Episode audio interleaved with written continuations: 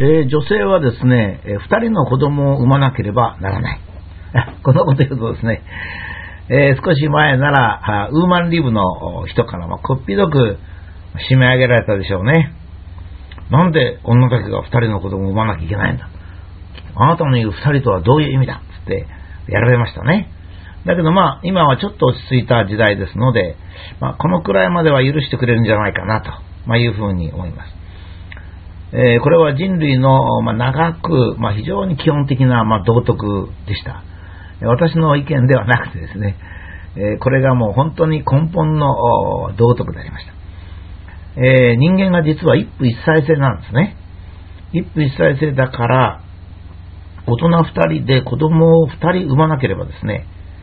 え、人間は絶滅してしまうわけですね。もう少し踏み込んで言えば、まあ、全員が結婚するわけでないということを考えると、もうちょっと多い方がいいかなと、まあ、思ったりもしますが、まあ、一応ここは話を簡単にして、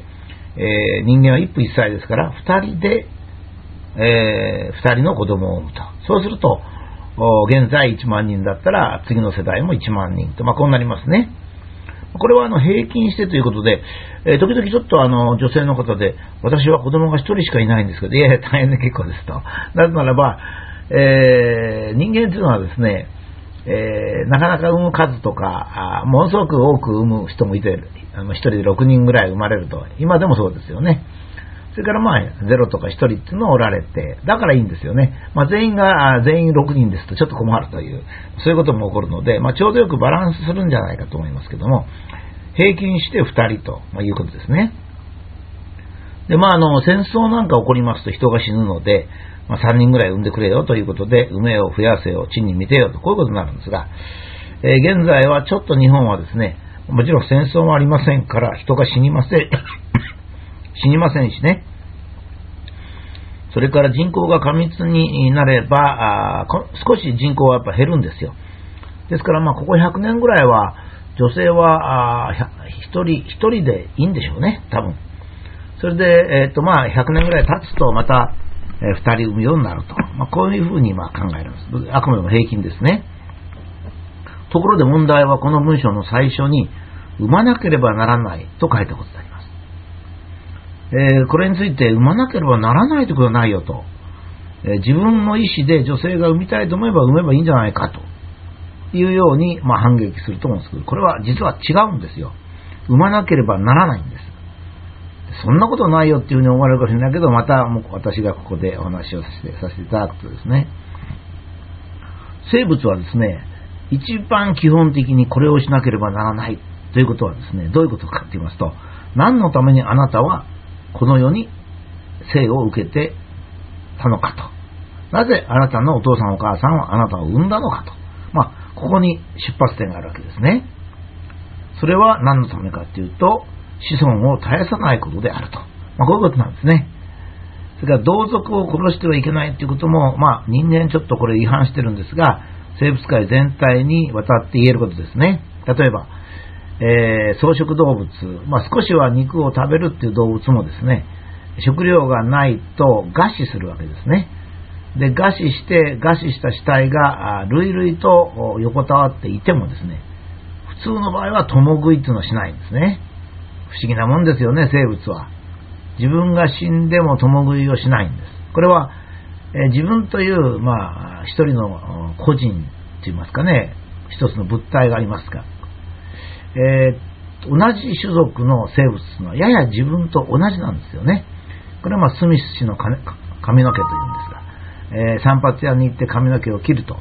えー、今まで自分の体だった髪の毛が床に落ちていると。どっちが自分の体だろうかと、いうのがあるんですけど、これによく表れているようにですね、え、自分、自分の子供、まあ、自分と同じ種族の人、人間っていうのはですね、やや一体になってるんですね。ま、そういう意味じゃ私たちの体もそうで、私たちの体は細胞でできてまして、細胞は全部独立してますからね、まあ、先ほどの髪の毛と同じですが、髪の毛は自分のものなのか、自分の体なのか、まあ、時々足の細胞と、例えば背中の細胞はそれぞれお互いに知り合いなのかと、まあ、こういうことになるんでね、難しいんですけど、ま、これは、えー、同族を殺してはいけない。この二つですね、子孫を絶やさずに同族を殺さないということがま基本倫理なわけですね。だから殺人罪はいけないと、こういうことになるわけですね。えー、体の仕組みはもうそのままになっておりまして、私たちの体細胞は寿命が来ると死滅します。腐ってなくなってしまいますが、生殖細胞はそのまま子供に生き残ってですね、えー、生きますので、時々親が命を捨てて子供を守るわけですが、親と子供は本当に同じ存在なんですね。これはあの、えー、自分の子供でなくてもそうなんですよ。まあ、同族の子供っていうのはですね、基本的には自分と同じなんですね。ですからまあ、えー、大人は身を挺して、まあ、子供を守る。自分の子供を守ることは多いんですけども、他人の子供を守ることも多いんですよね。まあ、そういうことであります。つまり自分の命より上位に次世代っていうのがあるんですね。まあ、次世代っていうのは2世代がないとですね、生きがいを失っちゃうんですよ。今から30年後は日本にはですね、誰もいませんって言ったら、ちょっと働かないでもここは酒でも飲もうかなとこういうふうになるわけですね。もちろんそれは私たちが美味しいとか眠たいとかいうことを分かると同じように赤ちゃんを見ると我々は無条件に可愛いんですよ。赤ちゃんは可愛いですね。なんであれ可愛いのって言ったら、いや赤ちゃんが自分の希望なんですよね。まあ、自分の命そのものが赤ちゃんに出てるんで、他人の赤ちゃんも可愛いんですよね。えー、本当に他人の赤ちゃんも可愛いんですが、これはやっぱり先ほど言った、我々は全体、種族全体として一つのまとまりを持っているということを示しております。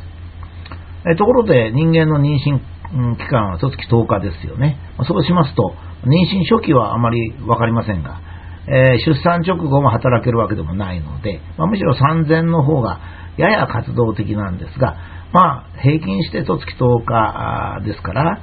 えー、それかける2人産むわけですから、だいたい1年半から2年、やや活動を制限されますね。えー、この制限期間とは何が制限されるかって仕事が制限されるんで、まあ、あの、次世代のために今の仕事を制限しているということに注意してください。これがあの、え今後いろいろ考えていくように今日なので、今ちょっとここのところよくわからないなで結構でありますが、えそれから後にですね、え男性と女性の比較をしますが、え男性はじゃ何でもやってないじゃないっていうと、実は男性もですね、25歳までに1年半から2年の次世代のための活動をまするようになっておりまして、ちょっとこの頃これ強調されませんけどね、えそれで一応男と女のバランスもとっているというのがこの生物であります。